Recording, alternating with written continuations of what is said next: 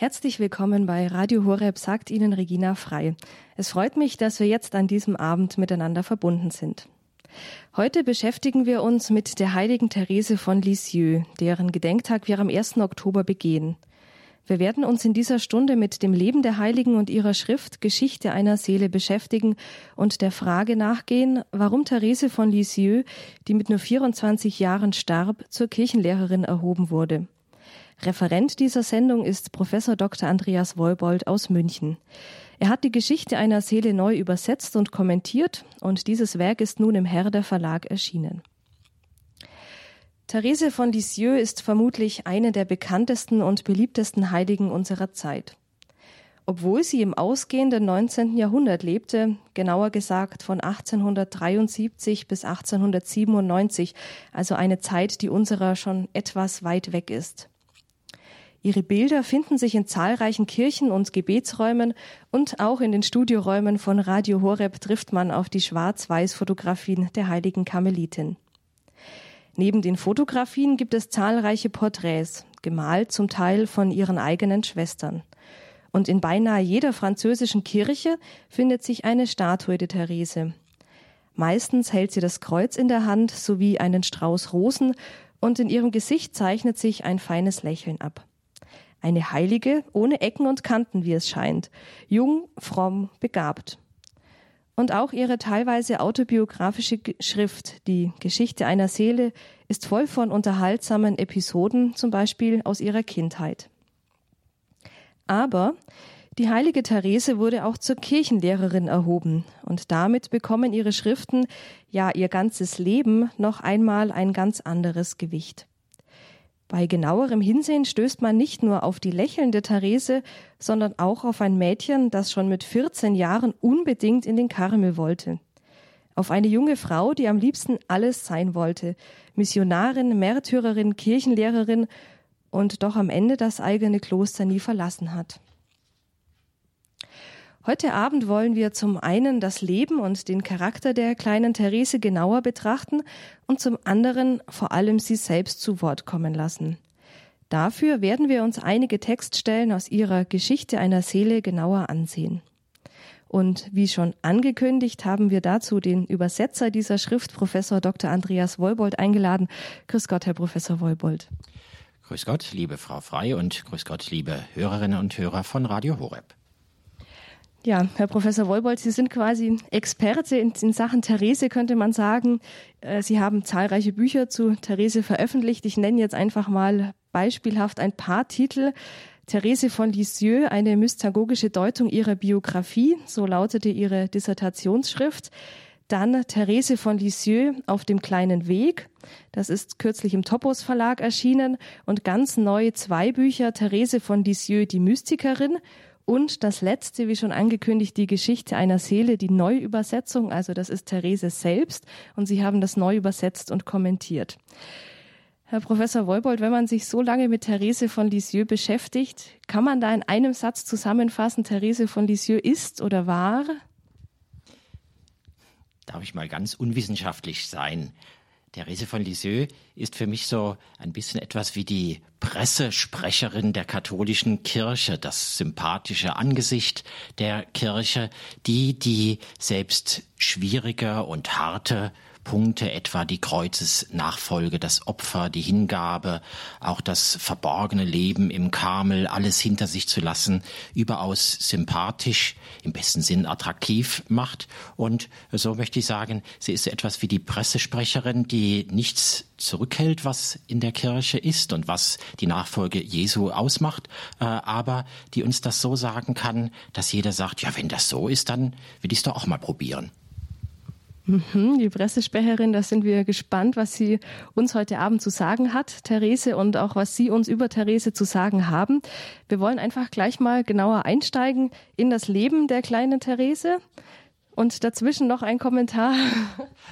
Also, ich bin eben ein bisschen rot geworden. Die Hörerinnen und Hörer können das wahrscheinlich nicht äh, sich vorstellen, äh, als sie angefangen haben mit dem Experten für Therese. Also darf ich das noch zweimal relativieren. So, das erste ist, äh, eigentlich die richtigen Experten von Therese sind die, die versuchen so zu leben wie sie Karmelitinnen, aber auch Menschen in der Welt, Männer und Frauen, jung und alt, ähm, wo ich merke, äh, sie haben einen tiefen Glauben, sie ähm, sind auch mit Krankheit, mit Schwierigkeiten des Lebens vertraut. Sie leben ein ganz verborgenes, bescheidenes Leben äh, und sie werden darin nicht bitter, sondern tief im Herzen froh. Und im Vergleich zu denen muss ich immer sagen, ja, wer ist denn da jetzt der Experte? Also ich bin da sicher eher so klein wie Hut. Und ähm, vielleicht noch ein zweites. Ähm, auch jetzt in der langen wissenschaftlichen Beschäftigung mit Therese stelle ich fest, ähm, so nach äh, fast 30 Jahren äh, ist es nicht so, dass ich alle großen Fragen für mich längst geklärt habe, über alles Bescheid weiß bei ihr und es geht jetzt nur noch sozusagen um Peanuts, äh, sondern äh, ich merke eigentlich, ich will nicht sagen jedes Jahr, aber so etwa alle vier bis fünf Jahre äh, ist sie mir nochmal ein Geheimnis, das ich neu ergründen möchte. Ich erkenne noch mal ganz andere Seiten bei ihr äh, und das macht eigentlich auch die Faszination aus, die ich gerne auch anderen weitergeben möchte. Also wenn Experte, dann vielleicht eher Experte im Geheimnis, Therese. Mhm, das ist eigentlich, wie Sie das so schildern, wie die Beziehung zu einer ja, normalen, lebenden Person auch. Also man entdeckt immer mal wieder etwas Neues, man ist sich nicht ganz sicher, meint derjenige jetzt das so oder so. Und Therese kann es uns ja nicht sagen, aber wir haben ihre Schriften ja noch. Ja, also äh, das darf ich äh, auch sehr persönlich sagen. Sie ist mir seit vielen Jahren und Jahrzehnten eigentlich eine Begleiterin, auch ganz praktisch. Zum Beispiel, wenn ich einen schwierigen Hausbesuch habe und denke, oh je, äh, wahrscheinlich wirst du gleich im hohen Bogen rausgeschmissen oder so, dann rufe ich sie an und bitte sie um Beistand oder wenn sonst mal was schiefgelaufen ist, gelegentlich auch, wenn ich etwas zu danken habe, das will ich da auch nicht vergessen. Und die Heilige mit dem Rosenregen Regen. So ein paar Rosenblätter hat sie für mich dann auch immer übrig. Mhm. Es ist ja, wie ich vorher gesagt habe, eine lange Zeit, die uns trennt von Therese, auch, glaube ich, im Kopf eine sehr lange Zeit. Also ihre Lebensdaten waren von 1873 bis 1897. Was war denn das für eine Zeit, in die Therese hineingeboren wurde, wo wir heute sagen würden, da können wir eigentlich nichts mehr damit anfangen oder das ist uns völlig fremd? Ja, äh, also eigentlich möchte ich immer auch ein Anwalt davon sein, diese Zeit, das ausgehende 19. Jahrhundert in Frankreich, aber nicht anders auch bei uns äh, in Deutschland, Österreich und in der Schweiz, äh, als eine nochmal erstaunlich nahe Zeit zu entdecken. Wir haben oft so Klischees davon, äh, das war so die Zeit der Rüschen und der Reifröcke, die Zeit, wo man geschwollen dahergeredet hat und alles so ganz anders war.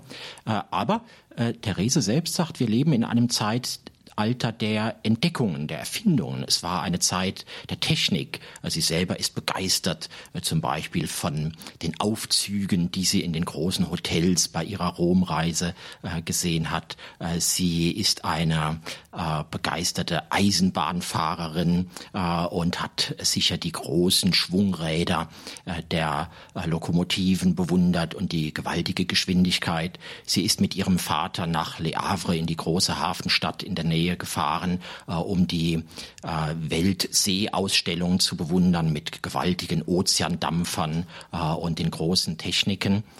Ähm, also eine Zeit, die unserer doch sehr nahe ist, eine Zeit gewaltiger Veränderungen, eine Zeit der Umbrüche, nicht nur in der Technik, auch äh, etwa im Lebensstil, Menschen konnten innerhalb von wenigen Jahren gewaltig reich werden, aber auch alles verlieren. Äh, das Thema Armut, Massenarmut spielte eine Rolle. Auch Globalisierung. Äh, sie ist eine Heilige der Mission, nicht zuletzt auch Missionspatronin geworden, weil sie sich so wahnsinnig interessierte für alles, was in der Welt vorging, was die Missionare erlebt haben. Es konnte nicht abenteuerlich genug sein. Und vielleicht ein letztes, und das ist gerade für Sie auch sehr wichtig. Es war auch eine Zeit, in der der äh, sozusagen die Karten neu gemischt wurden, auch was ähm, das Verständnis von ihr als junger Frau anging, ähm, dass äh, sie gemerkt hat, äh, die alten Rollenklischees, sie taugen eigentlich nicht mehr. Ähm, den Frauen beginnen die Welt offen zu stehen. Sie müssen äh, sich auch in ihrem Verhältnis äh, zu den Männern, auch in der Kirche neu definieren, ihren Platz finden. Und in all diesen Umbrüchen, auch in diesen Ungewissheiten, auch in diesen gewaltigen Fragezeichen hat sie gelebt. Und insofern meine ich, lebt sie, ich will nicht sagen in unserer Zeit, aber in einer Zeit, die uns doch erstaunlich nahe ist. Wir werden, denke ich, im Laufe der Sendung noch genauer auf einzelne Ausschnitte Thereses schauen, auf einzelne ja, Stationen ihres Lebens. Ich denke, das meiste ist von Therese bekannt, weil sie wirklich eine sehr bekannte Heilige ist. Wenn man es nochmal kurz zusammenfasst, diese 24 Jahre ihres Lebens, was sind so Stationen, die wirklich wichtig sind?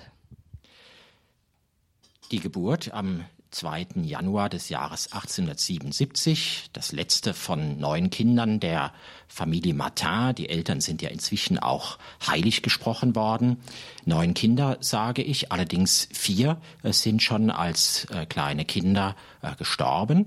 Sie selber ist die jüngste, auch sie, ihre Gesundheit ist gefährdet, sie hat große Verdauungsprobleme als Baby und dann wird sie äh, etwa anderthalb Jahre zu einer Amme auf den Bauernhof in der Nähe von Alençon in der Normandie gegeben. Äh, dann kommt sie nach Hause zurück, aber sie kommt nach Hause zurück nur um zu erleben, dass ihre Mutter, die unermüdliche Célie, schwer an Krebs erkrankt ist. Äh, sie erlebt als ganz kleines Kind, aber mit großen offenen Augen, mit einem warmen Herzen, wie diese unermüdliche, überaus energische Frau äh, von der Krankheit mehr und mehr aufgezehrt wird und dann schließlich, als sie gerade erst viereinhalb Jahre alt ist, stirbt. Für sie selber ein gewaltiger Einschnitt. Ihre bis dahin sehr lebendiger ähm, Persönlichkeit verändert sich, sie wird still, sie wird ängstlich, sie wird zurückgezogen, sie bleibt am liebsten im ganz kleinen Familienkreis zu Hause. Ähm, nach dem Tod der Mutter zieht die Familie um nach Lisieux, Darum heißt sie heute Therese von Lisieux und nicht von Alençon, äh, ihrer Geburtsstadt. Äh, und hier äh, in dem schönen, noch heute zu besichtigenden Haus der Buissonnet lebt die Familie ein insgesamt recht zurückgezogenes äh, Leben. Äh, die älteren Schwestern äh, und ähm, der Vater Louis Martin, der sich liebevoll vor allem um seine Jüngste, um die Königin, die er immer so ein bisschen geradezu vergöttert hat, ähm, kümmert sich darum. Aber es gilt dann bald in die Schule zu gehen. Das war für sie die traurigste Zeit. In der Schule hat sie sich nie wohlgefühlt äh, und äh, war immer froh, wenn sie am Nachmittag wieder nach Hause kam äh, und sich dann vom Vater und den Geschwistern äh, ein wenig hat verwöhnen lassen. Das Leben geht weiter. Ähm, ihre zweitälteste Schwester, die, die, sie zur Ersatzmutter gewählt hat, Pauline, tritt plötzlich in den Kamel ein. Sie erfährt das wie ein Verrat, wie ein Verlassenwerden, ja wie einen zweiten Tod einer Mutter. Äh, und sie reagiert darauf mit einer äh, sehr heftigen psychosomatischen Erkrankung, als sie gerade zehn Jahre alt ist. Und sie wird im Marienmonat Mai aber von dieser Krankheit ganz plötzlich und wunderbar geheilt äh, durch äh, eine Marienstatue, die an ihrem Krankenbett äh, stand und sie hat gesehen, wie diese Statue, ja wie die Mutter Gottes selbst ihr zugelächelt hat und allein dieses Lächeln, das voller Liebe und voller Zuspruch und voller Trost war, das hat sie mit einem Mal geheilt. Nächste große Station, ihre Erstkommunion. Damals sind die Kinder erst mit zwölf Jahren zur Erstkommunion gegangen.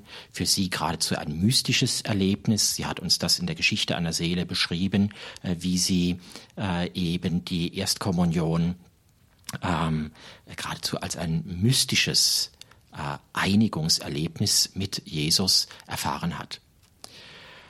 Äh, aber wie gesagt, ihr Charakter war insgesamt noch eher ängstlich, zurückhaltend. Sie hat sich wenig zugetraut. Äh, und dann aber geschieht es, an Weihnachten des Jahres 1886. Sie ist also fast 14 Jahre alt. Äh, da äh, erfährt sie eine große Bekehrung äh, und auf einmal ist sie wie ausgewechselt. Äh, sie beginnt den Lauf eines Riesen, also sie hat Riesenkräfte in sich äh, und nun läuft sie wohin? In den Karmel. Sie hat selber eine Berufung zur Karmelitin, eine ganz, ganz starke, unabweisbare Berufung. Und nun will sie im Sturmeslauf den Karmel erobern. Äh, aber dieser Sturmeslauf erweist sich als ein Hindernislauf. Äh, sie äh, muss ähm, ihren Vater überzeugen. Das ist leicht. Der Vater sagt eigentlich immer ja, wenn sie etwas will. Äh, aber schwieriger der Onkel. Noch schwieriger der Bischof. Äh, und als auch der Bischof, äh, wie Bischöfe gerne so sind, sehr diplomatisch antwortet und kein klares Ja sagt, äh, da sagt sie, und jetzt will ich's wissen.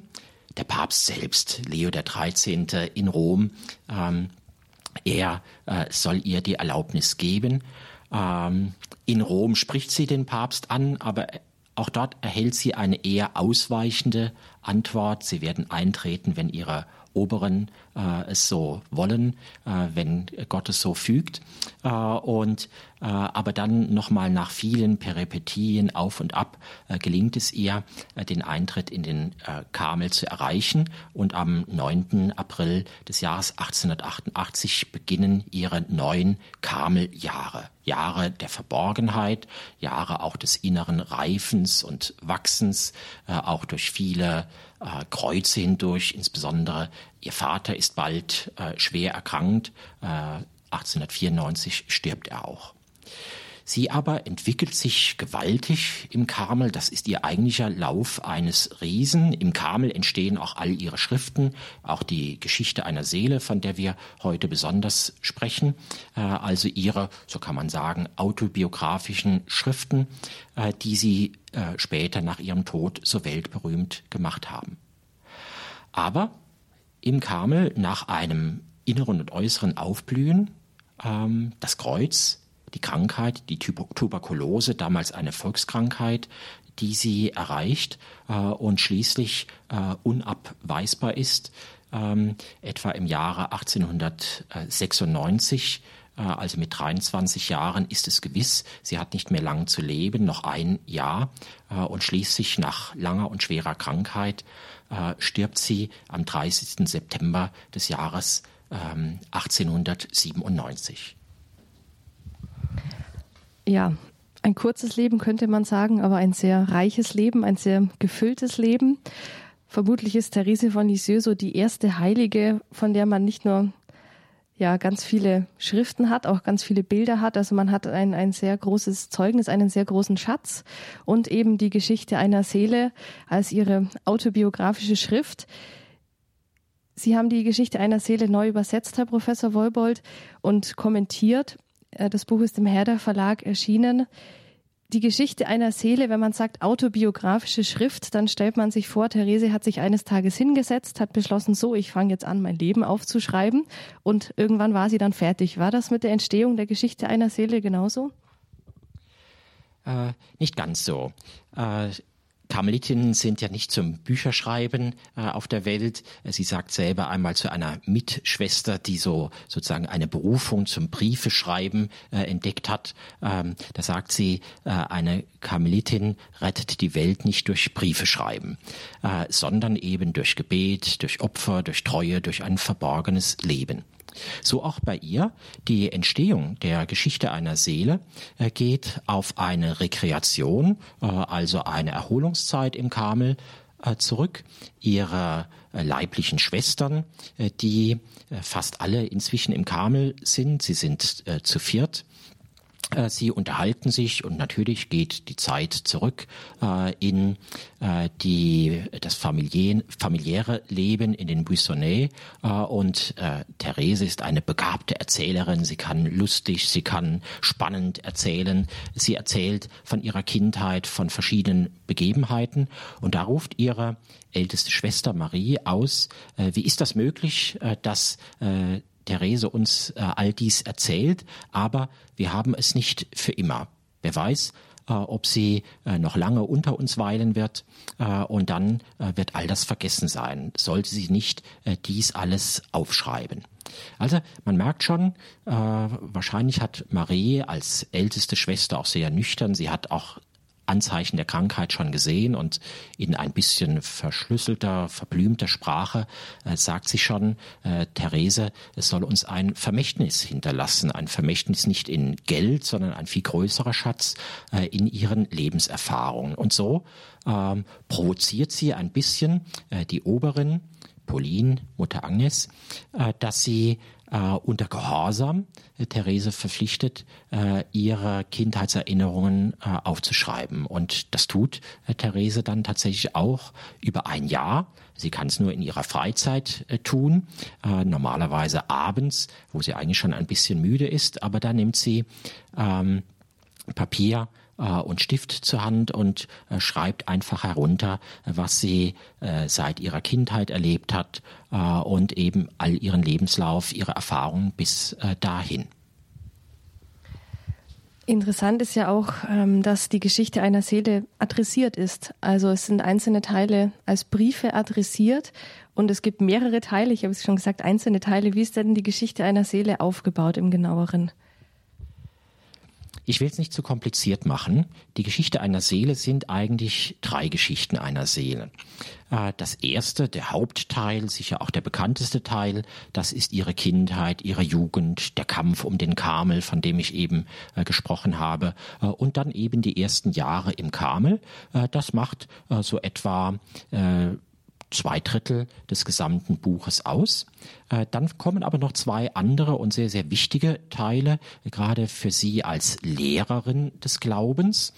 Äh, das äh, zweite Manuskript, der zweite Teil der Geschichte einer Seele, ist ein langer Brief, fast sogar ein Briefwechsel, wenn man es ganz genau nimmt, mit ihrer Schwester Marie, die eben auch selber ein ganz persönliches Vermächtnis von Therese haben möchte.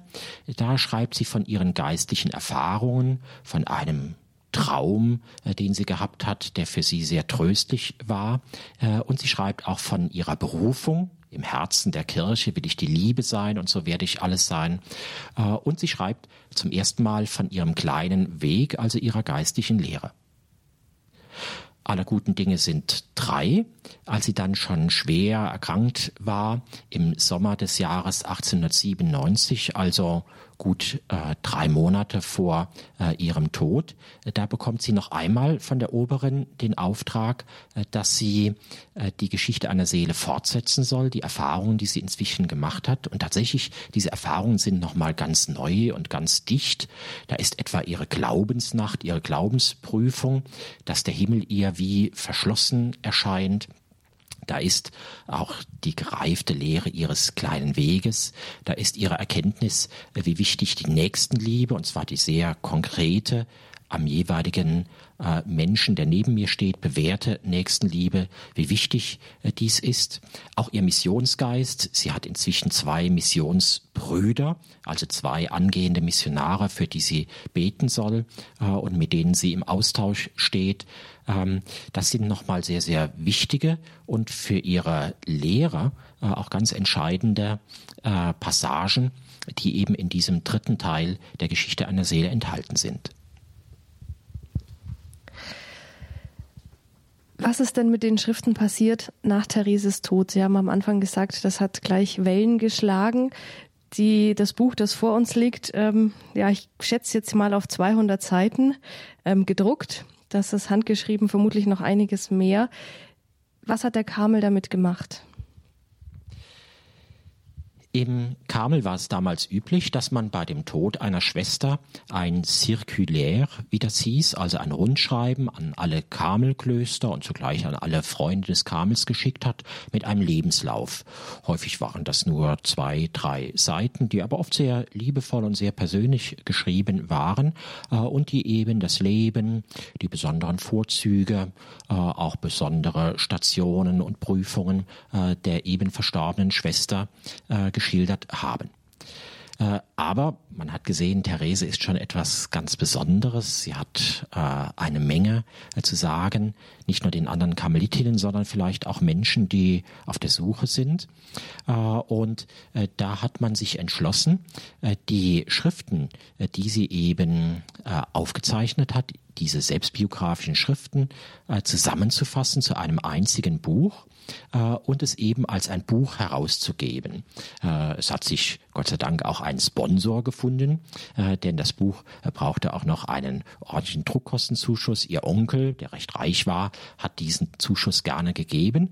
Äh, und so ist eben genau ein Jahr nach ihrem Tod im Oktober des Jahres 1898 äh, dieses Buch erschienen, Geschichte einer Seele.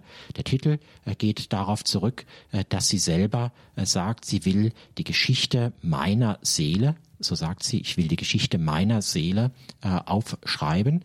Damit ist schon deutlich, sie will nicht einfach nur so nette Episoden und Anekdoten erzählen, sondern sie will erzählen, was in ihrer Seele, also in ihrer Herzmitte, äh, vorgegangen ist, wie ihre Beziehung zu Gott sich entwickelt hat. Ja, eigentlich sogar noch mehr, wie Gott Großes an ihr getan hat, ihr Barmherzigkeit erwiesen hat, sie geführt hat durch das ganze Leben.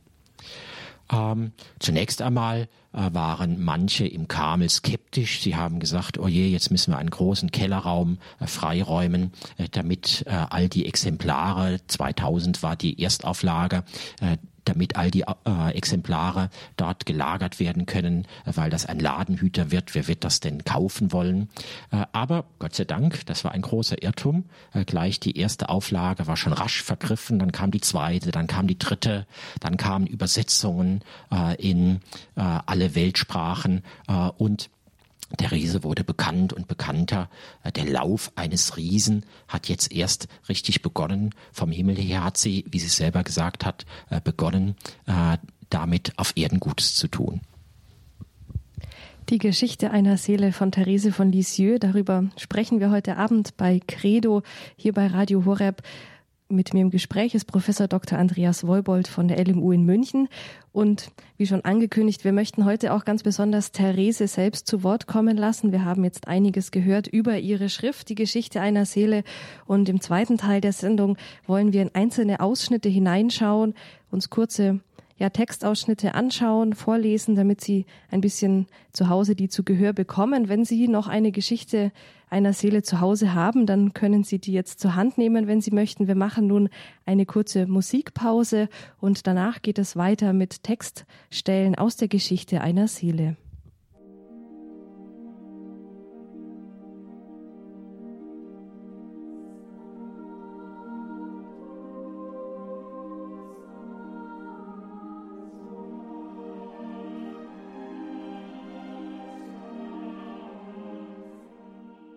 Credo bei Radio Horeb an diesem Abend. Für Sie am Mikrofon ist Regina Frei.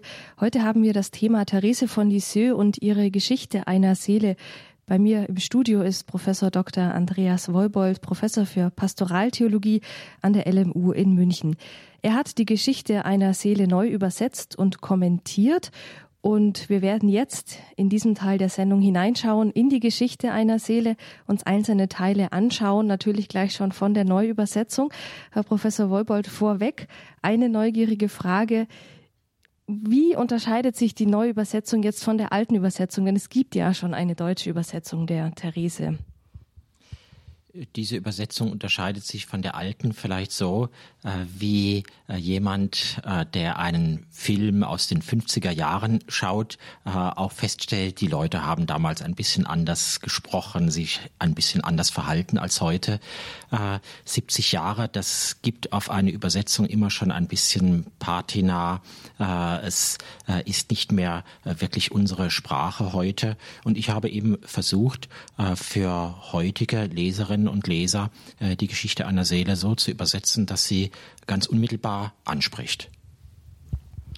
Ja, das werden wir jetzt hoffen, dass uns die Textausschnitte ansprechen. Ich habe ein paar ausgewählt, einerseits die so ein bisschen biografisch von Therese erzählen und andererseits natürlich ganz bekannt auch ihr kleiner Weg. Und wir werden einzelne Stellen davon jetzt hören. Als erstes habe ich ausgewählt eine ja, einen Abschnitt aus ihrem noch recht frühen Leben. Sie unterscheidet da und sagt, es gab in meinem Leben drei Abschnitte. Und wie Sie vorher gesagt haben, Herr Professor Wolbold, der zweite Abschnitt ihres Lebens war jetzt nicht so sonnenbestrahlt, wie man meinen möchte. Eigentlich war sie ein ganz behütetes Kind, könnte man denken. Mhm. Äh, also das ist so einer der Züge, äh, der sie uns auch besonders nah sein lässt. Äh, dass eben ihr Lebenslauf gerade in der Kindheit und Jugend äh, eben nicht einfach nur von Erfolg zu Erfolg, von Sieg zu Sieg äh, gesprungen ist, sondern dass sie es einfach in der Kindheit und Jugend auch schwer hatte. Schwer nicht so sehr durch äußere Dinge, wenn wir natürlich vom frühen Tod ihrer Mutter absehen. Sie war sehr behütet, aber das war ihr vielleicht deshalb auch so besonders schwer, dass sie äußerlich gesehen alles hatte, alle Liebe, alle äh, Fürsorge, aber dass sie des, dennoch mit sich selber einfach Schwierigkeiten hatte, dass sie weinerlich war, dass sie sich nichts zugetraut hat und dann hat sie sich Vorwürfe gemacht und dann hat sie darüber geweint, dass sie geweint hat. Ja, wir schauen jetzt auf diesen Abschnitt ihres Lebens, den sie dann später eben selbst rekonstruiert und wir hören jetzt daraus folgenden Abschnitt. Wie bereits gesagt, musste ich von da an in den zweiten Abschnitt meines Lebens eintreten, den schmerzvollsten der drei, vor allem nach dem Eintritt Paulines in den Karmel, die ich zur neuen Mama erwählt hatte. Dieser Abschnitt erstreckte sich von der Zeit, als ich viereinhalb Jahre alt war, bis zu meinem vierzehnten Lebensjahr. Erst dann, als ich zugleich auch in den Ernst des Lebens eintrat, gewann ich meinen Charakter zurück, den ich als Kind gehabt hatte. Seit Mamas Tod, so muss ich Ihnen gestehen, meine Mutter, veränderte sich mein sonniges Gemüt vollständig. So lebendig und offenherzig ich gewesen war, so ängstlich und zurückhaltend wurde ich, zudem äußerst empfindlich. Ein Blick genügte, um mich in Tränen ausbrechen zu lassen. Niemand durfte sich mit mir abgeben, nur so war es mir recht. Mit Fremden zusammen zu sein konnte ich gar nicht ertragen, und erst im engsten Familienkreis gewann ich meine Fröhlichkeit zurück. Dabei war ich doch auch weiterhin von der zärtlichsten Zuwendung umgeben. Das so zartfühlende Herz Papas hatte die Liebe, die er schon besaß, noch um eine wahrhaft mütterliche Liebe vermehrt. Waren Sie, meine Mutter und Marie, für mich nicht die zartfühlendsten, selbstlosesten Mütter? Ach, wenn der liebe Gott nicht seine wohltuenden Strahlen über seine kleine Blume ausgebreitet hätte, hätte sie sich niemals an die raue Witterung auf Erden gewöhnen können. Noch zu schwach war sie, um Wind und Wetter zu trotzen. Sie benötigte Wärme, milden Tau und einen sanften Frühlingswind.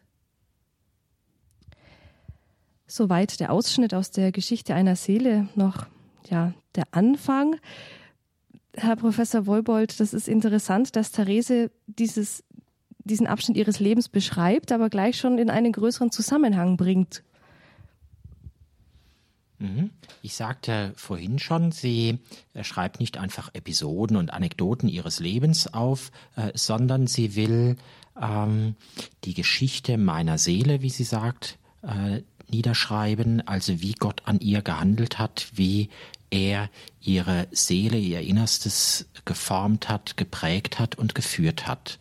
Äh, und für sie ist eine ganz wichtige Erfahrung Gottes, des liebenden Vaters mit einer großen Zärtlichkeit und Behutsamkeit führt er die Menschen, führt er auch sie.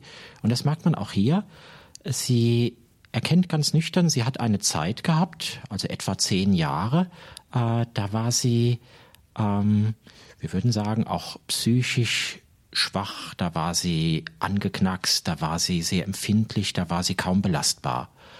Und sie erfährt im Nachhinein, als sie das schreibt, Gottes Liebe nimmt darauf Rücksicht. Ähm, Gott sagt nicht, das darf aber jetzt nicht mehr vorkommen und jetzt reiß dich doch endlich mal zusammen äh, und jetzt stolper einfach durchs Leben hindurch und hab dich nicht so, du hast doch alles im Leben, äh, sondern Gott kennt das Herz äh, und wenn wir schwach sind, dann führt er uns so, dass wir in unserer Schwachheit nicht zerbrechen äh, oder verzweifeln an der Liebe Gottes, äh, nicht mehr weiter wissen, sondern dann schenkt er uns das, äh, was wir eben äh, notwendig haben. Und für sie in diesen zehn Jahren äh, war es, so sagt sie ja selber, Sie haben es uns vorgelesen, sie konnte noch nicht Wind und Wetter trotzen.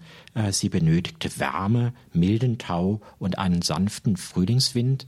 Äh, und diesen Frühlingswind, den hat sie vor allem bei ihrem Vater und ihren älteren Schwestern gefunden.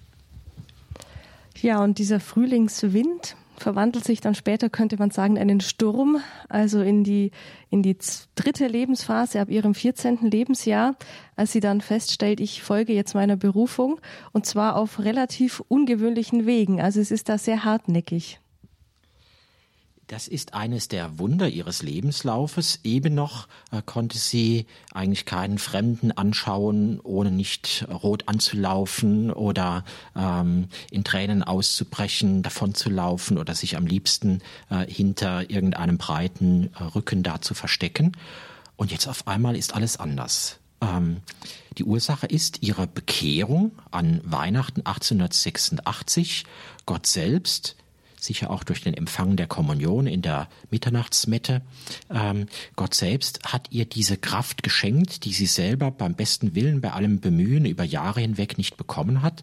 Sie erfährt sich wie ausgewechselt. Sie ist auf einmal eben kein äh, kleines, blasses Mädchen mehr, sondern sie ist eine Kämpferin, sie ist eine äh, fast möchte man sagen, wild entschlossene junge Frau. Und äh, nun kämpft sie eben äh, um den Kamel äh, und da kann kein Hindernis zu groß sein.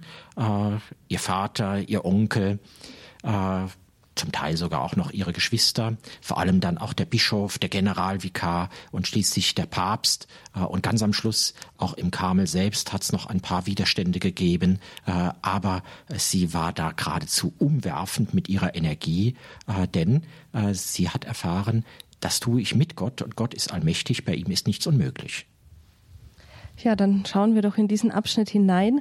Ich finde, ich habe ihn deswegen ausgewählt, weil man auch sehr schön sieht, wie gut Therese erzählen konnte. Also wenn man sich das anschaut oder wenn Sie das jetzt hören, liebe Hörerinnen und Hörer zu Hause, man kann sich das so richtig gut vorstellen und mitgehen. Und zwar habe ich den Abschnitt ausgewählt, Therese beim Papst. Denn Therese, Herr Professor Wolbold, hat mit ihrem Vater eine Romreise gemacht. Vermutlich nicht ganz ohne Hintergedanken. Die Romreise selber war schon von langer Hand äh, geplant. Äh, der Vater mit seinen beiden äh, jüngsten Töchtern, Therese und die etwas ältere Celine. Äh, das sollte einfach eine fromme Reise sein. Der Vater wollte eben einfach seinen äh, Töchtern auch etwas Schönes und Frommes schenken. Äh, aber Therese ergreift die Gelegenheit beim Schopfe, wenn wir schon zum Papst fahren, dann muss der Papst auch dran glauben. Also ich werde ihn auch ansprechen. Äh, war nicht ganz leicht, äh, weil, äh, ich glaube, wir werden es gleich auch noch hören, man eigentlich gar nicht zum Papst sprechen durfte. Der Papst war alt, war an dem Tag auch ein bisschen unpässlich und da sollten die Pilger eben nur schweigend an ihm vorbeiziehen. aber wenn es Gottes Wille ist, dass ich eintrete, dann muss auch der Papst dran glauben und dann muss er doch mal hören, was ich zu sagen habe. Mhm. Und wie sie das schildert, das hören wir jetzt. Leo der 13. saß auf einem großen Sessel. Er war einfach gekleidet mit einer weißen Soutane, einem schulterlangen besetzten Umhang von gleicher Farbe und bloß einem Käppchen auf dem Kopf.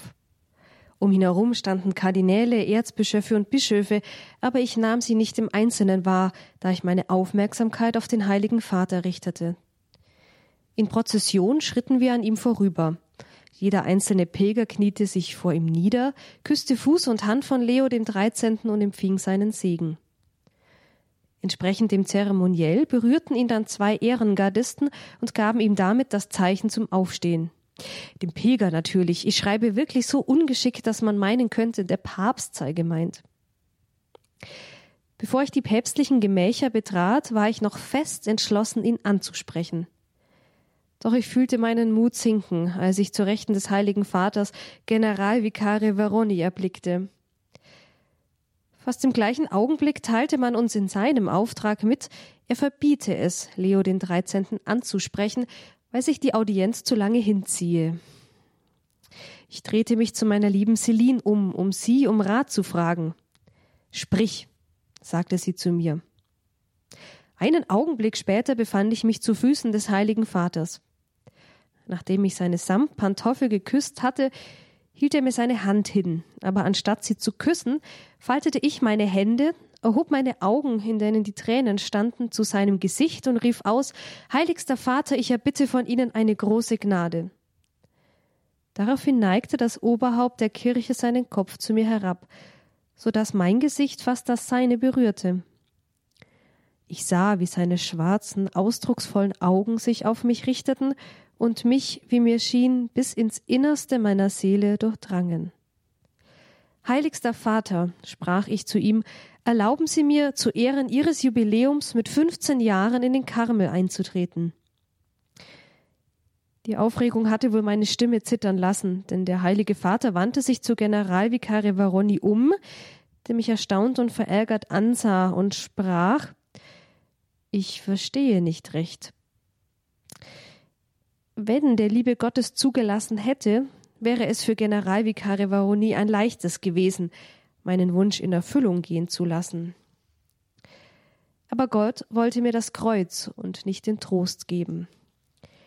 Heiligster Vater, antwortete der Generalvikar, dieses Kind wünscht mit 15 Jahren in den Karmel einzutreten, aber die Oberen prüfen augenblicklich die Angelegenheit.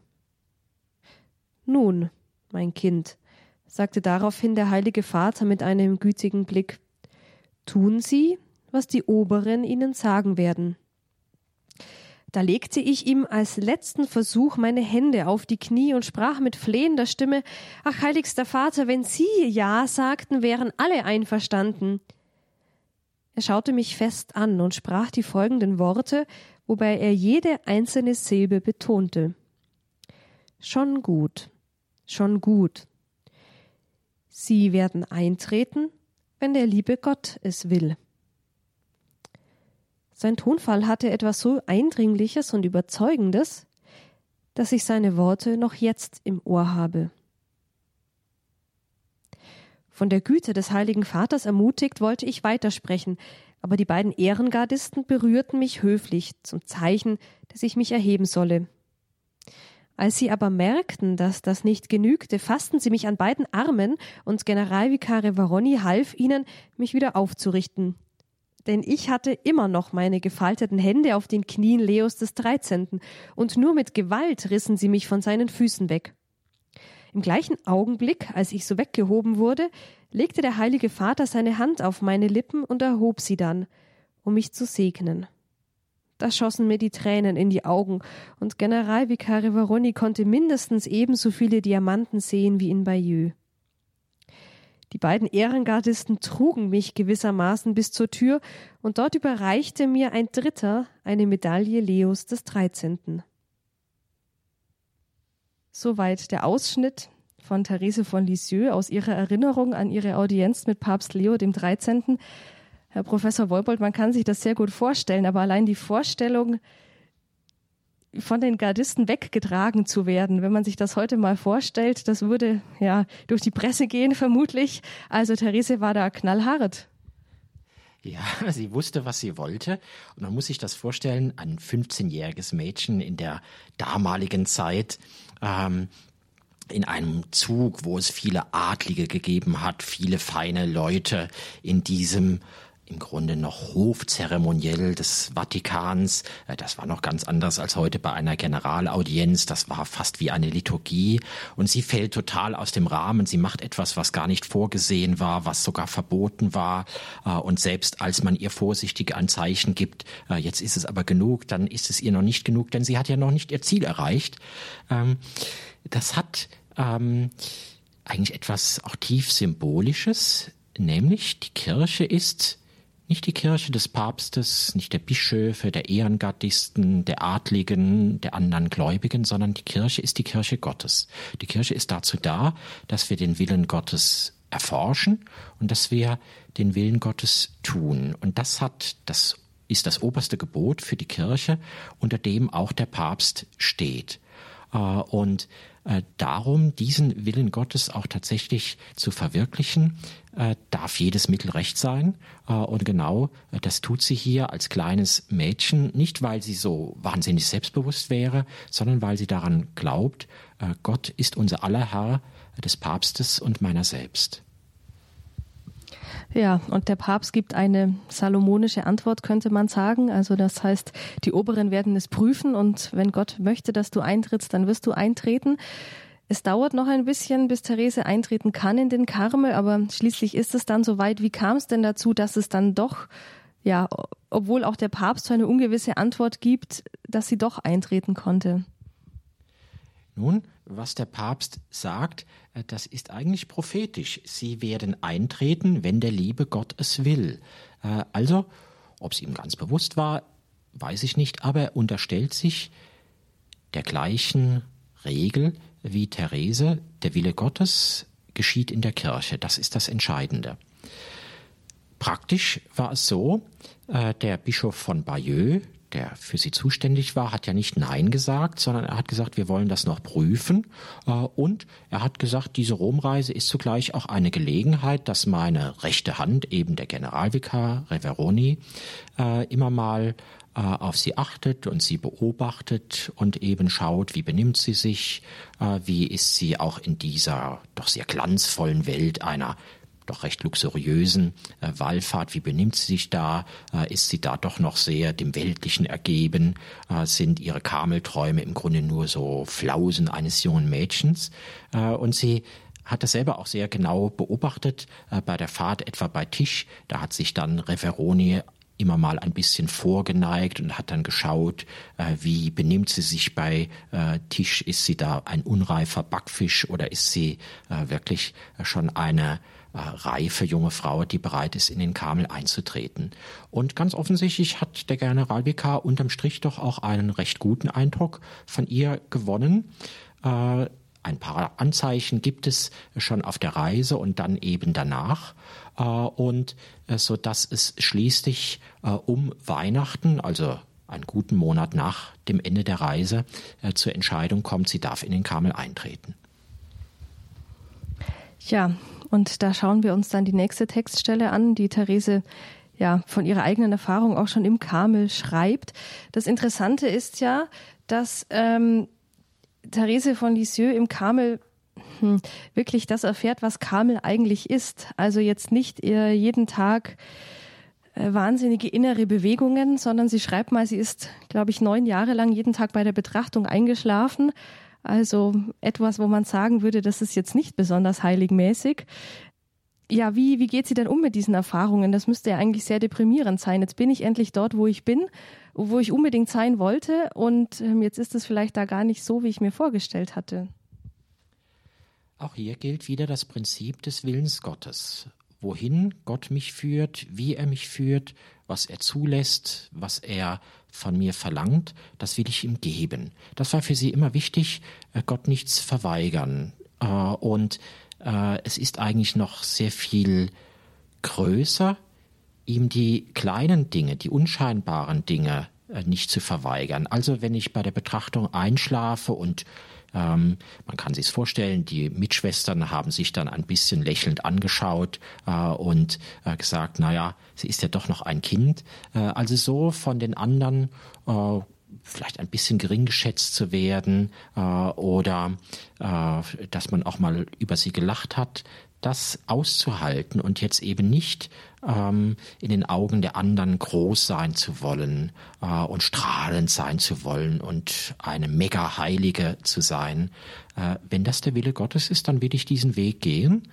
Und tatsächlich so erfährt sie, was eigentlich Karmel ist. Karmel ist Verborgenheit, Karmel ist Kreuzesnachfolge, Karmel ist eben nicht äh, zwar auf den äußeren Besitz zu verzichten, aber dafür innerlich Schätze anzuhäufen, gewaltige mystische Erfahrungen, tolle Erlebnisse, ein ständiges High-Gefühl, sondern, wie sie einmal geschildert hat, es ist wie eine Fahrt durch einen Tunnel. Sie denkt an die Eisenbahnfahrten, etwa durch die Schweiz, den Gotthardtunnel, äh, und da ist alles dunkel, ich sehe nichts, ich fühle nichts, äh, aber die Fahrt geht weiter und ich weiß nur, Jesus ist dabei, äh, er ist sozusagen der Lokführer und dann ist es gut. Mhm. Ja, ganz bekannt ist natürlich Therese für ihren kleinen Weg. Ein Weg, den jeder gehen kann. Und interessant daran ist, dass sie sich auch in ihrer Geschichte einer Seele rund um diesen kleinen Weg immer mit dem Gedanken beschäftigt, heilig zu sein heilig zu sein in der Kirche. Und die Frage, wo ist jetzt eigentlich mein Platz in der Kirche? Also welchen Platz nehme ich ein? Sie wäre gern ja Missionarin geworden, sie wäre gern, sie hat überlegt, was wäre gewesen, wenn ich ein Junge geworden wäre, wäre ich dann Priester geworden? Sie wäre gern Märtyrerin gewesen, also eigentlich alles.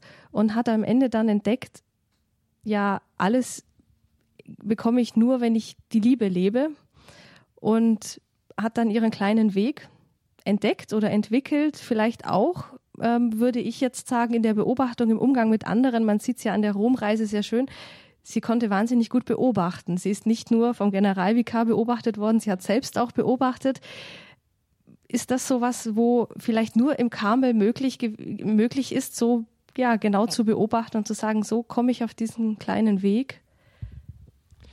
Ich glaube, der Karmel hat tatsächlich dazu beigetragen. Das Karmelleben ist ja, was die äußeren Reize und Erlebnisse abgeht, äh, angeht, äh, eigentlich eine im besten Sinn arme Lebensweise.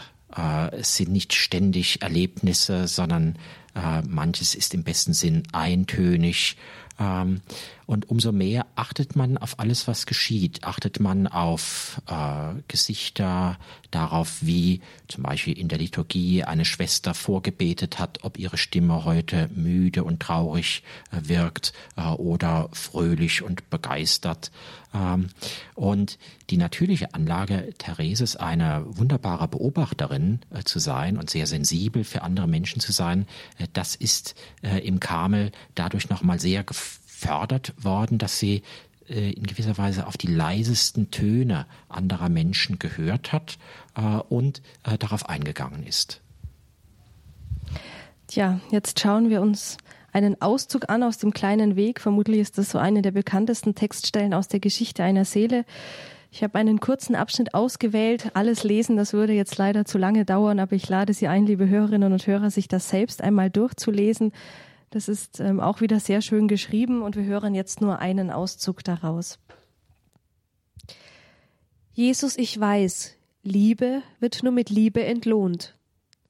Darum habe ich einen Weg gesucht und nun auch gefunden, um meinem Herzen Linderung zu verschaffen und dir Liebe mit Liebe vergelten zu können. Verwendet die Schätze, die ungerecht machen, dazu, euch Freunde zu verschaffen, die euch in die ewigen Zelte aufnehmen. O Herr, das also ist der Rat, den du deinen Jüngern gibst, nachdem du ihnen gesagt hast, die Kinder der Finsternis sind bei ihren Angelegenheiten geschickter als die Kinder des Lichtes. Als Kind des Lichtes habe ich begriffen, dass meine Wünsche danach, alles zu sein und alle Berufungen zu umfassen, Schätze sind, die mich sehr wohl ungerecht machen könnten. Also habe ich mich ihrer bedient, um mir Freunde zu verschaffen. Mir fiel die Bitte des Elisha an seinen Vater Elia ein, als er es wagte, ihn um seinen doppelten Geist anzuflehen. Da trat ich vor die Engel und Heiligen und sprach zu ihnen, ich bin das kleinste der Geschöpfe. Ich kenne mein Elend und meine Schwachheit. Aber ich weiß auch, wie liebend gerne die edlen und großmütigen Herzen Gutes tun so flehe ich euch an, ihr seligen Himmelsbewohner, ich flehe euch an, mich an Kindesstadt anzunehmen. Euch allein wird die Ehre gehören, die ihr mir erwerben lasst, nur erhört doch meine Bitte. Ich weiß, sie ist vermessen, und doch wage ich euch zu bitten, erlangt mir eure doppelte Liebe. Jesus, ich kann nicht weiter auf meine Bitte eingehen, andernfalls so müsste ich fürchten, würde ich vom Gewicht meiner vermessenen Wünsche entmutigt. Meine Entschuldigung besteht darin, dass ich ein Kind bin. Kinder denken nicht über die Tragweite ihrer Worte nach. Ihre Eltern aber, wenn sie gekrönte Häupter sind und unermessliche Schätze besitzen, erfüllen gerne die Wünsche der kleinen Wesen, die sie so sehr lieben wie sich selbst. Um ihnen eine Freude zu bereiten, begehen sie Torheiten und lassen sich zu übergroßer Nachsicht hinreißen. Nun denn, ich bin das Kind der Kirche. Und die Kirche ist eine Königin, denn sie ist deine Braut, du göttlicher König der Könige. Nicht nach Schätzen und Ehre, selbst nicht der des Himmels, verlangt das Herz des kleinen Kindes. Die Ehre, so begreift es, gehört rechtens seinen Brüdern, den Engel und Heiligen. Seine eigene Ehre wird im Widerschein der Ehre auf dem Angesicht seiner Mutter bestehen. Worum es bittet, ist die Liebe. Es gibt doch nur eines, wozu es in der Lage ist, nämlich dich zu lieben, o Jesus. Herausragende Werke sind ihm versagt. Es kann nicht das Evangelium verkünden oder sein Blut vergießen. Doch was tut's? Seine Brüder arbeiten an seiner Stelle. Es aber, das kleine Kind, bleibt ganz nahe beim Thron des Königs und der Königin. Es liebt für seine Brüder im Kampf. Doch wie wird es seine Liebe beweisen, wo sich die Liebe doch durch Taten erweist? Nun denn, das kleine Kind wird Blumen streuen, mit seinem Duft wird es den Königsthron umgeben und mit seiner silberhellen Stimme das Lied der Liebe singen. Soweit ein kurzer Ausschnitt aus dem kleinen Weg. Therese schreibt da, das kleine Kind wird Blumen streuen. Was hat sie denn unter diesem Blumenstreuen verstanden? Blumen, das sind kleine Dinge, aber feine Dinge. Und das heißt, äh, sie kann jetzt nicht das Martyrium erleiden, sie kann nicht äh, gewaltige asketische Leistungen vollbringen, vielleicht monatelang äh, nichts essen und nichts trinken. Ähm, aber was sie kann, das ist das, was sich ihr im Alltag bietet, an kleinen Opfern, an Gebeten, an Aufmerksamkeiten, an Treue, äh, an Gebet, an kleinen Opfern, insbesondere an all dem, was kein anderer Mensch sieht und wo kein Mensch sagt, oh, Therese ist aber toll, sie ist unsere allerbeste Karmelitin, sondern äh, was einfach im Alltag eigentlich untergeht, äh, was allein Gott im Verborgenen sieht. Also all diese kleinen Akte, kleinen Taten, wie sie sagt, äh, das sind wie kleine Blumen, äh, die sie eben Gott aus Liebe schenken kann äh, und in dieser Liebe äh, eben ihm auch ihr Herz schenkt. Es ist eigentlich so wie Kinder, wenn sie etwas schenken, nicht Dinge von großem Wert schenken, aber man merkt, sie strahlen über beide Ohren äh, und ähm, sie schenken in diesen Kleinigkeiten ihr Herz, ihr ganzes Wesen und das ist eigentlich das größte Geschenk, das man machen kann. Hm, Therese vergleicht sich selbst dort mit einem Kind, also sie ist dieses kleine Kind, ich habe das Gefühl, das führt manchmal so ein bisschen dazu, Therese zu verniedlichen. Also zu sagen, ach ja, sie ist ja die liebe Kleine, die immer gelächelt hat und alles war so wunderschön und eben sie hat nur Blumen gestreut, ist doch alles wunderbar. Da ist es schwierig, so einer Heiligen nachzufolgen. War es denn bei Therese so? Das ist vielleicht das größte Missverständnis, das auch im Lauf der Jahrzehnte nach ihrem Tod von Therese gegeben wurde. Äh, dass sie so verniedlicht wurde. Kind, das heißt eben so ein bisschen brav, ein bisschen lieb, äh, aber immer nur kleine Schritte machen und nichts verlangen. Ähm, kind, das ist für sie nur ein Bild, das eben vor allem Vertrauen, Beziehung äh, ausdrücken möchte. Aber daneben ist sie zum Beispiel nicht weniger auch Kriegerin, Soldatin, die kämpfen will. Äh, ist sie nicht weniger auch eine, die nachdenkt, die die Wahrheit wissen will. Also zum Beispiel sagt sie selber, sie hätte gerne einmal äh, die alten Sprachen, Hebräisch und Griechisch gelernt, um die Bibel im Original zu lesen, um genau nachzuforschen, was steht denn jetzt eigentlich da. Äh, wir dürfen sie nicht äh, auf so dieses Klischee der lieben Kleinen, die niemandem wehtut, reduzieren. Ja, ein weiterer Aspekt von Therese ist, sie ist tatsächlich etwas geworden von dem, was sie gerne werden wollte, Kirchenlehrerin. Wenn man die Geschichte einer Seele liest, ähm, dann könnte man sich fragen, ja, was ist jetzt darin Lehre? Also es ist keine große Theologie des Augustinus, es ist keine neue Theologie. Warum ist Therese Kirchenlehrerin geworden? Vielleicht dürfen wir nochmal äh, auf das zurückkommen, was wir ganz eingangs mal gesagt haben. Was ist denn Therese für mich? Äh, und da habe ich ein bisschen mit Augenzwinkern gesagt, sie ist so ein bisschen die Pressesprecherin der katholischen Kirche. Äh, und das können wir vielleicht auch auf die Kirchenlehrerin äh, vertreten. Das größte Problem der katholischen Kirche heute ist ja vielleicht nicht, dass sie nicht die Wahrheit hätte. Die hat sie in vielen Dogmen und Katechismen wunderbar dargelegt. Aber das größte Problem ist, diese Wahrheit an den Mann, an die Frau zu bringen, dass die Menschen heute, die oft eine Erstevangelisierung brauchen, überhaupt nachdenken und sagen, vielleicht stimmt das wirklich, vielleicht ist das wahr. Das heißt, wir brauchen große Vermittler, wir brauchen Menschen, die das manchmal ein bisschen komplizierte äh, auch einfach sagen können, die wissen, was ist das Herz aller Dinge. Äh, und da ist Therese eigentlich fast unschlagbar, äh, so wie sie schreibt. Das kann, so meine ich, jeder Mensch guten Willens verstehen. Das äh, hat auch Spannung, das hat auch Drama, das ist im besten Sinn auch Literatur. Äh, und tatsächlich, es hat im Lauf äh, der über 100 Jahre äh, unzählige Menschen und eben nicht nur so die ganz frommen äh, angezogen hat, angezogen und nicht wenige auch bekehrt und hat den ganzen Reichtum unseres Glaubens vielen Menschen überhaupt erst erschlossen.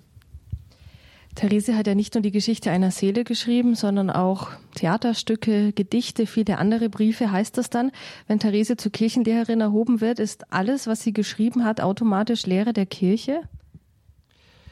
Ähm, ich darf jetzt einfach mal sagen, ja. Aber natürlich ja, in dem Sinn, wie alles Geschriebene wahr ist, äh, wenn man es so liest, äh, wie es entstanden ist, wie es von der Autorin auch gemeint ist. Äh, vieles bei ihr waren Gelegenheits Gedichte, Gelegenheitsschriften oder Gebete. Äh, das darf man jetzt nicht äh, als Großliteratur äh, gleich annehmen, sondern zum Beispiel als ein Geburtstags- oder Namenstagsgeschenk, wo sie eben irgendetwas Nettes, etwas Feines, etwas Tröstliches, zum Beispiel einer Mitschwester eben sagen wollte. Und tatsächlich da, das ist auch hochamtlich im Vatikan geprüft worden, da findet sich nichts, was irgendwie gegen die Lehre der Kirche wäre, äh, sondern da hat man einen verlässlichen Maßstab, äh, wenn man so lebt, äh, wie sie es uns da sagt, da ist man auf dem richtigen Weg. Man merkt ja auch an den Texten, die wir gelesen haben, dass sie immer alles in einen ja, größeren Zusammenhang auch stellt. Und manchmal ist es so, dass ihre Schriften so von einem Satz in den anderen auch in ein Gebet übergehen, in die direkte Ansprache zu Gott. Und Therese hatte, ähm, finde ich, einen Wunsch, der heute sehr ich weiß nicht, ob er unbeliebt ist, aber ich habe das Gefühl, dass auch ja, Katholiken gar nicht mehr so dran denken. Therese sagt, ich würde gerne heilig werden. Das ist eigentlich so mein Ziel. Ähm, ist das nicht ein bisschen vermessen, ein bisschen unbescheiden? Ja, äh, Sie haben da eben etwas sehr Schönes gesagt, dass in Ihrem Schreiben manchmal fast unmerklich Ihr Ton übergeht ins Gebet. Das heißt, ähm, sozusagen das Fenster nach oben aufreißen. Und nichts anderes ist ja der Weg der Heiligkeit, äh, als Gott ganz in das eigene Leben einzulassen. Äh, das ist für sie nichts, äh, was man so in einem ganz extra Bemühen äh, mit Klimmzügen irgendwie machen muss, sondern das ist Teil ihres Lebens. Eigentlich kann ich gar nicht leben, zum Beispiel auch ihre Krankheit, äh, das Fieber, das sie erduldet hat, äh, aushalten, wenn ich ohne Gott leben würde. Und ich glaube, das macht auch etwas ganz Besonderes aus. Die Heiligkeit, die sie lehrt, das ist eben nicht also erst ab 8000 Meter Höhe, wo die Luft dünn wird, sondern das ist im Hier und Jetzt. Das ist etwas, was ich einfach brauche. Dafür bin ich geschaffen. Die Heiligkeit ist ja nicht so ein Korsett, das ich anlege und dann kann ich kaum mehr atmen, sondern Heiligkeit, das ist, dass ich der oder die werde, die Gott von mir äh, wie Gott mich äh, eben gewollt hat, wie Gott mich geschaffen hat, was Gott mir auch zutraut. Äh, das heißt, ich werde noch viel tiefer Mensch, ich werde noch viel froher, freier, klarer äh, ich selbst sein. Therese von Lisieux ist jetzt nicht unbedingt als Mystikerin bekannt, würde ich sagen. Ihr Buch, Herr Professor Wolbold, trägt den Titel Therese von Lisieux, eine Mystikerin. Ein Buch, das neben der Geschichte einer Seele jetzt erschienen ist und es sind eine, einige Auszüge darin. Wo zeigt sich denn das Mystische der Therese von Lisieux? Mystik ist manchmal ein Klischee. Mystik, das heißt große Visionen haben, fünf Meter über dem Boden schweben, Stimmen hören. Äh, das ist eher zweifelhaft und die großen Mystiker haben das, soweit es ging, eigentlich immer auch von sich gewiesen.